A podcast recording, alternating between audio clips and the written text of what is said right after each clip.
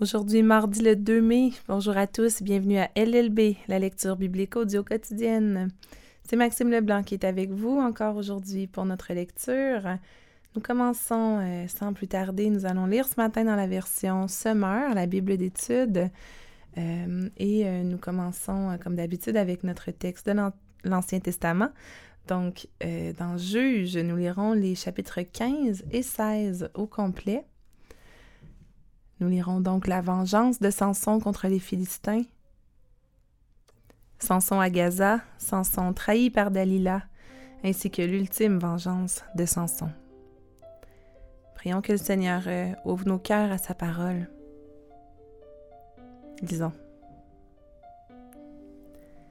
Quelque temps après, lors de la moisson des blés, Samson rendit visite à sa femme et lui apporta un jeune chevreau. Il déclara je veux aller auprès de ma femme, dans sa chambre. Mais son beau-père ne le laissa pas y aller. J'étais persuadé, lui dit-il, que tu l'avais prise en haine, alors je l'ai donnée à ton garçon d'honneur. Est-ce que sa jeune sœur n'est pas plus charmante qu'elle? Prends-la donc à sa place. Samson répliqua Cette fois-ci, on ne pourra pas me reprocher le mal que je vais faire aux Philistins. Là-dessus, il s'en alla et attrapa trois cents chacals, après quoi il prit des torches, attacha les animaux deux par deux par leur queue en fixant une torche entre chaque paire de queues. Puis il alluma les torches et lâcha les chacals dans les blés mûrs des Philistins. Le feu ravagea les blés en meules, aussi bien que ceux sur pied, et jusqu'aux vignes et aux oliviers. Les Philistins demandèrent Qui a fait cela? On leur répondit C'est Samson, le gendre d'un homme de Timna, parce que celui-ci lui a repris sa femme et l'a donnée à son garçon d'honneur. Alors les Philistins allèrent brûler vifs la femme et son père. Samson leur dit Puisque c'est ainsi que vous agissez, je n'aurai de cesse jusqu'à ce que je me sois vengé sur vous. Là-dessus, il les battit à plate couture et leur infligea une grande défaite. Puis il partit vivre dans la caverne du rocher d'Étam. Les Philistins pénétrèrent dans le territoire de Juda et y installèrent leur camp, et ils se répandirent dans la région de Léhi. Les habitants de Juda demandèrent Pourquoi êtes-vous venus nous attaquer?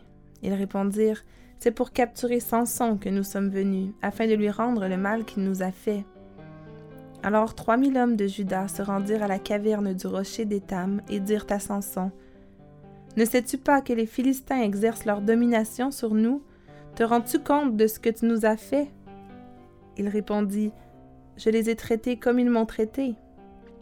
Mais ils reprirent Nous sommes venus pour te ligoter et te livrer ensuite aux Philistins. Samson leur dit Jurez-moi que vous ne me tuerez pas vous-même. Ils lui assurèrent Non, nous voulons seulement te ligoter et te remettre à eux, nous ne te ferons pas mourir. Ils le lièrent avec deux cordes neuves et le firent sortir de la grotte. C'est ainsi que Samson arriva à Léhi. Les Philistins accoururent en poussant des cris de triomphe. Alors l'Esprit de l'Éternel fondit sur lui, et les cordes qui liaient ses bras se déchirèrent comme si c'étaient des fils de lin brûlé. Ses liens se désagrégèrent sur ses mains. Il trouva une mâchoire d'âne encore fraîche, la ramassa et s'en servit pour tuer mille hommes. Puis il s'écria Avec la mâchoire d'un âne, j'en ai fait des tas et des tas. Oui, j'ai tué un millier d'hommes avec la mâchoire d'un âne. Après avoir dit cela, il jeta la mâchoire loin de lui et nomma le lieu Ramat la colline de la mâchoire. Comme il avait horriblement soif, il pria l'Éternel et dit C'est toi qui as accordé cette grande victoire à ton serviteur. Me laisseras-tu maintenant mourir de soif et tomber entre les mains de ces incirconcis? Alors Dieu fendit le rocher creux qui se trouve à Léhi, et il en jaillit de l'eau. Sans son but, il reprit ses esprits et se sentit revivre. C'est pourquoi on a nommé cette source Ein Akoré, la source de celui qui prie. Elle existe encore aujourd'hui à Léhi. Samson fut chef en Israël pendant vingt ans, à l'époque où les Philistins dominaient le pays. Samson se rendit à Gaza. Il y vit une prostituée et entra chez elle. La nouvelle se répandit parmi les gens de Gaza qu'il se trouvait dans la ville. Pendant toute la nuit, ils gardèrent les issues et firent le guet à la porte de la ville. Cependant, Ils se tinrent tranquilles pendant la nuit, se proposant de le tuer au point du jour. Mais Samson resta couché jusqu'au milieu de la nuit seulement. À minuit, il se leva. Arrivé à la porte de la ville, il empoigna les deux battants avec les deux montants et les arracha avec la traverse, puis il chargea le tout sur ses épaules et le transporta jusqu'au sommet de la colline, en face d'Hébron. Plus tard, Samson tomba amoureux d'une femme nommée Dalila qui habitait dans la vallée de Sorek. Les princes des Philistins vinrent la trouver et lui dirent Enjôle-le et tâche de découvrir d'où lui vient sa force extraordinaire et comment nous pourrions réussir à le ligoter pour le maîtriser. Chacun de nous te donnera onze cents pièces d'argent. Dalila demanda à Samson Dis-moi, je te prie, d'où te vient ta grande force et avec quoi il faudrait te lier pour te maîtriser? Samson lui répondit Si on me lie avec sept cordes fraîches qui n'ont pas encore séché, je perdrai ma force et je deviendrai comme n'importe quel autre homme. Les princes des Philistins procurèrent à Dalila sept cordes fraîches qui n'étaient pas encore sèches, et elle ligota Samson avec ces cordes, tandis que des hommes se tenaient cachés chez elle dans la chambre. Tout à coup, elle s'écria Samson, les Philistins t'attaquent il rompit les cordes comme se rompt une mèche d'étoupe quand elle a pris feu. Ainsi on ne découvrit pas le secret de sa force. Dalila dit à Samson Voici, tu t'es moqué de moi, tu m'as raconté des mensonges. Maintenant dis-moi donc, je te prie, avec quoi l'on pourrait te lier? Il lui répondit Si on m'attache fortement avec des cordes neuves qui n'ont jamais servi, je perdrai ma force et deviendrai comme n'importe quel autre homme. Alors Dalila prit des cordes neuves dont elle le ligota. Puis elle s'écria Samson, les Philistins t'attaquent Des hommes se tenaient de nouveau cachés dans la chambre, mais il rompit les cordes comme un fil et les fit tomber de ses bras. Dalila dit à Samson Jusqu'à présent tu t'es moqué de moi et tu ne m'as raconté que des mensonges. Dis-moi enfin avec quoi il faudrait te lier. Il lui répondit si tu tisses les sept tresses de ma tête dans la chaîne de métier à tisser et que tu les fixes au moyen d'une cheville, je perdrai ma force et je deviendrai comme n'importe quel autre homme. Alors elle l'endormit, tissa les sept tresses de sa chevelure sur la chaîne du métier à tisser et les fixa avec la cheville. Puis elle s'écria Samson, les Philistins t'attaquent Il se réveilla de son sommeil et arracha la cheville du métier avec la chaîne. Alors elle lui dit Comment peux-tu prétendre que tu m'aimes alors que tu ne me fais pas confiance? Voilà trois fois que tu t'es moqué de moi et que tu as refusé de m'indiquer d'où venait ta force extraordinaire. Tous les jours, elle le harcelait par ses paroles et le poussait à bout par ses instances. Excédé à n'en mourir, il finit par lui révéler son secret. Jamais encore, lui dit-il, mes cheveux et ma barbe n'ont été coupés, car j'ai été consacré à Dieu dès le sein maternel. Si l'on me rasait la tête, ma force m'abandonnerait, et je deviendrais comme n'importe quel autre homme. Dalila comprit qu'il lui avait révélé son secret. Elle fit prévenir les princes des Philistins en leur disant Venez, car cette fois-ci, il m'a dit son secret. Ils se rendirent chez elle avec l'argent promis. Elle endormit Samson sur ses genoux puis appela un homme pour lui couper les sept tresses de sa tête. Ainsi, elle commença à le maîtriser car il perdit sa force. Puis elle cria Samson, les Philistins t'attaquent. Il se réveilla de son sommeil et se dit Je m'en tirerai comme les autres fois et je me dégagerai. Mais il ne savait pas que l'Éternel s'était détourné de lui. Les Philistins se saisirent de lui et lui crevèrent les yeux, puis ils l'amenèrent à Gaza, le ligotèrent avec une double chaîne de bronze et lui firent tourner la meule à grains dans la prison. Après avoir été rasé, ses cheveux commencèrent à repousser. Les princes des Philistins s'assemblèrent pour offrir un sacrifice important à Dagon, leur dieu, et pour se livrer aux réjouissances. Ils disaient C'est notre Dieu qui a livré entre nos mains notre ennemi, Samson. Quand le peuple le vit, il loua son Dieu en disant c'est notre Dieu qui a livré entre nos mains notre ennemi, qui ravageait notre pays et qui a fait tant de victimes parmi nous. Comme ils étaient en joie, ils s'écrièrent Appelez Samson, qu'il nous divertisse. Ils firent sortir Samson de la prison, et il dut se livrer à des pitreries devant eux, puis ils le placèrent entre les colonnes du bâtiment. Alors Samson demanda au jeune homme qui le conduisait par la main Guide-moi, fais-moi toucher les colonnes qui soutiennent l'édifice pour que je puisse m'y appuyer. Or, le bâtiment était rempli d'hommes et de femmes. Tous les princes des Philistins s'y trouvaient, et sur la terrasse il y avait trois mille personnes environ, hommes et femmes, qui regardaient Samson les amuser. Samson pria l'Éternel et dit Seigneur éternel, je te prie, interviens en ma faveur. Rends-moi ma force une dernière fois, ô Dieu, pour que je me venge en une fois des Philistins pour la perte de mes deux yeux. Il toucha les deux colonnes centrales qui soutenaient l'édifice et s'arc-bouta contre elles, de la main droite contre l'une et de la main gauche contre l'autre. Puis il dit Que je meure avec les Philistins. Puis il poussa de toutes ses forces et le bâtiment s'écroula sur les princes et sur toute la foule qui s'y trouvait. Ainsi il fit périr plus de monde par sa mort que de son vivant. Ses frères et tous les siens descendirent pour emporter son corps et pour l'ensevelir entre Tsoréa et Estaol dans le tombeau de Manoah, son père. Il avait été chef en Israël pendant vingt ans.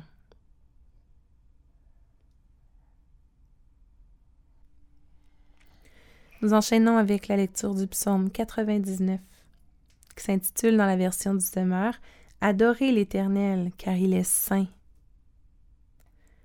L'Éternel règne, les peuples sont dans l'effroi. Son trône est au-dessus des chérubins. La terre tremble. L'Éternel est grand dans Sion, il est très haut, élevé, au-dessus de tous les peuples. Que tous les peuples célèbrent ce Dieu grand et redoutable, car il est saint.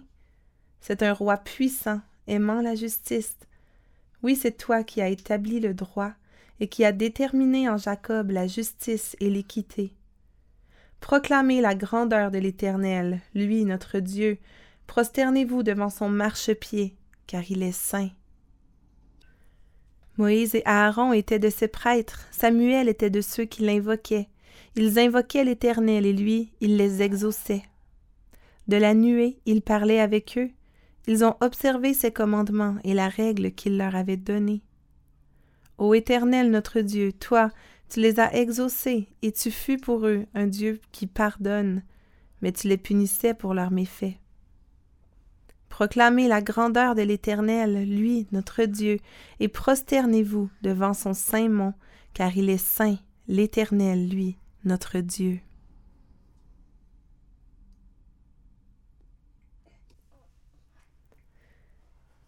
Proverbe chapitre 14 les versets 2 et 3.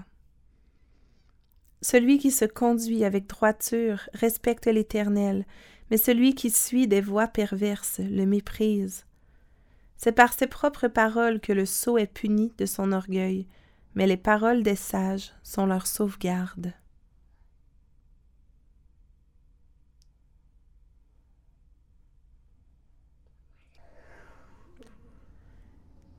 Nous terminons notre lecture avec l'Évangile de Luc. Nous en sommes au chapitre 9.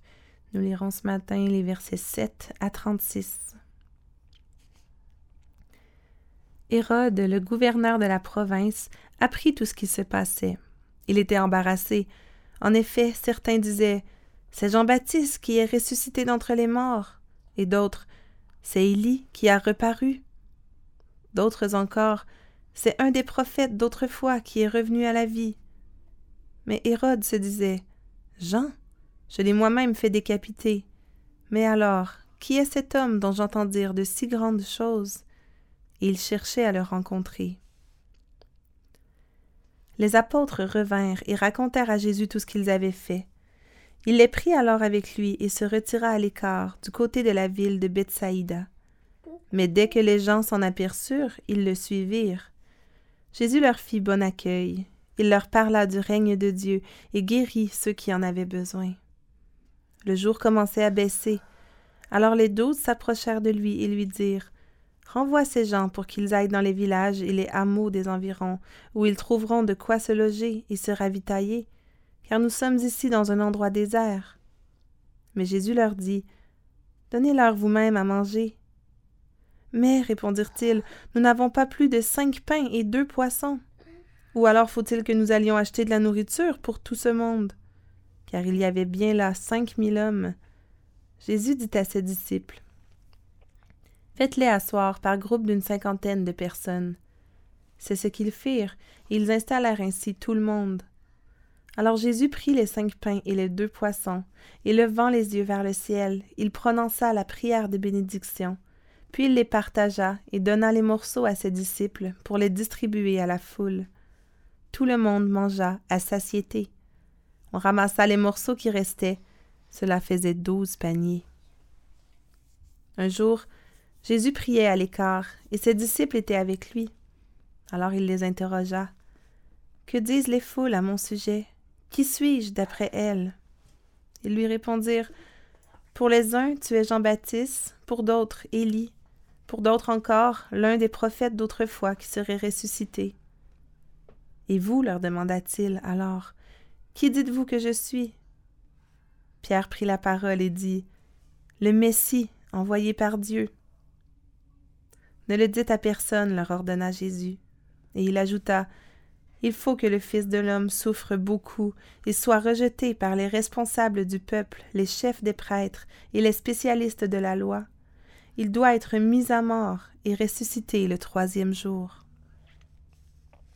Puis, s'adressant à tous, il dit Si quelqu'un veut me suivre, qu'il renonce à lui-même, qu'il se charge chaque jour de sa croix, et qu'il me suive. En effet, celui qui est préoccupé de sauver sa vie la perdra, mais celui qui perdra sa vie pour moi la sauvera. Si un homme parvient à posséder le monde entier, à quoi cela lui sert-il s'il se perd ou se détruit lui-même? Si quelqu'un a honte de moi et de mes paroles, le Fils de l'homme, à son tour, aura honte de lui quand il viendra dans sa gloire, dans celle du Père et des saints anges. Je vous l'assure, quelques-uns de ceux qui sont ici présents ne mourront pas avant d'avoir vu le règne de Dieu.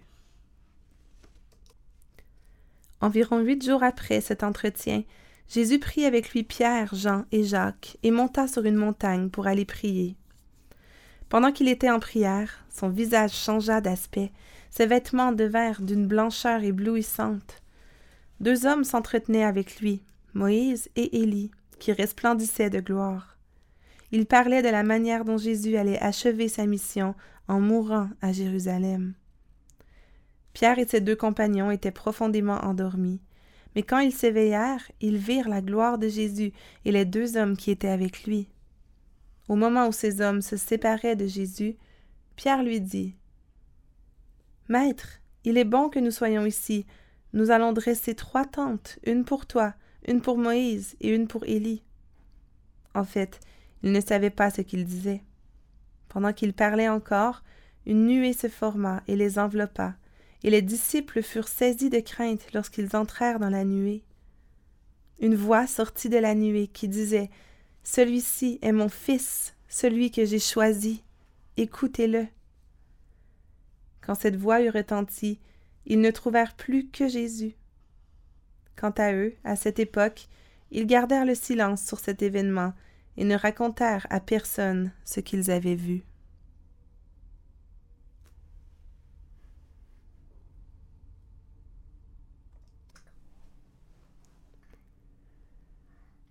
Nous voulons conclure ce temps par la prière comme à notre habitude.